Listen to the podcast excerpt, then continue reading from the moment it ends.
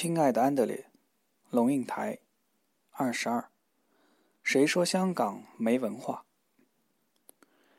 安德烈住了两年香港以后，回到德国还真不习惯。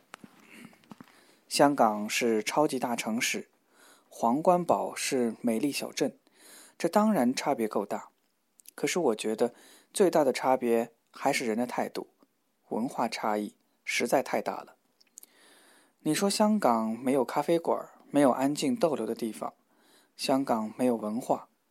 我觉得安德烈你还不懂香港。香港确实很少咖啡馆，尤其是那种很安静的，可以让人泡一整个下午的很有情调的咖啡馆。可是这样就代表香港没有文化吗？回到德国以后，我周末的日子大概都是这样过的：放了学先回家吃中饭。然后和两三个同学约了在小镇的咖啡馆碰头，在一个静静的咖啡馆里头，你就会看见我们一堆十六岁的人聊天聊生活。喝了几杯咖啡之后，天大概也黑了，我们就转移阵地到一个小酒吧去喝几杯啤酒。德国的小镇酒吧，你知道吗？也是安安静静的，有家的温馨感。我在香港的周末，放了学是绝对不会直接回家的。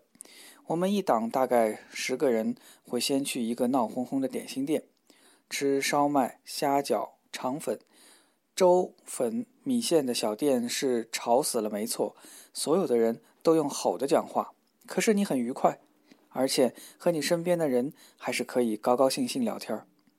吃了点心和几盘炒面以后。我们就成群结队的去市中心逛街，看看橱窗，更晚一点就找一家酒吧闯进去。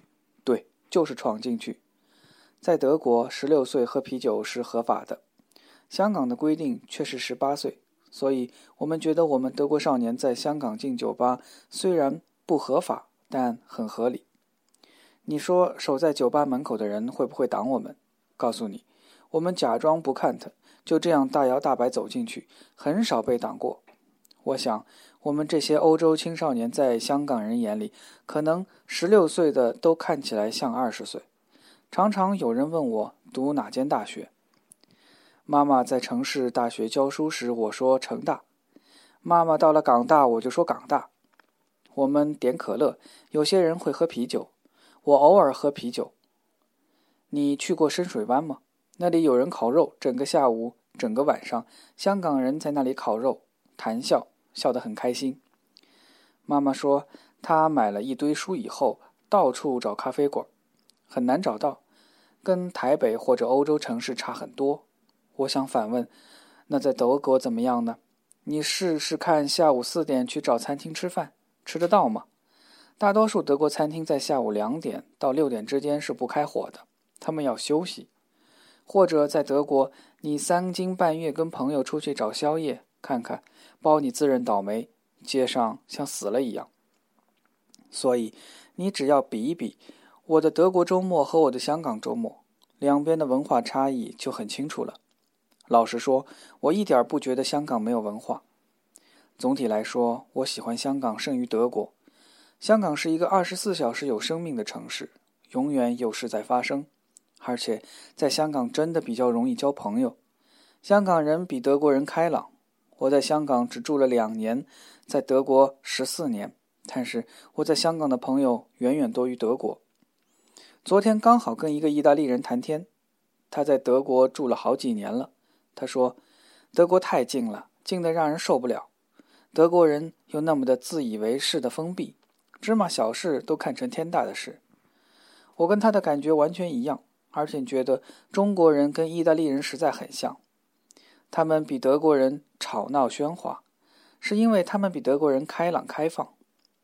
香港唯一让我不喜欢的是他的社会非常分化，譬如说，我的朋友圈里全部都是国际学校的人，也就是说，全都是有钱人家的小孩，付得起吓人的昂贵学费。半年来，你的交往圈子只限于港大的欧洲学生，几乎没有本地人。你说原因很可能是语言和文化差异造成的隔阂。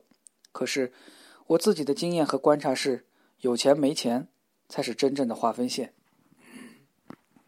譬如说，我在香港整整住了两年，几乎没有认识一个住在公屋里的人，而我们家离华富公屋不过五分钟。比较起来，德国的阶级差异就不那么明显，不同阶级的人会混在一起。我的朋友里头，家境富有的和真正贫穷的都有。我觉得你在香港再住久一点，那么香港的好处和缺点，你可能就看得更清楚了。菲利普。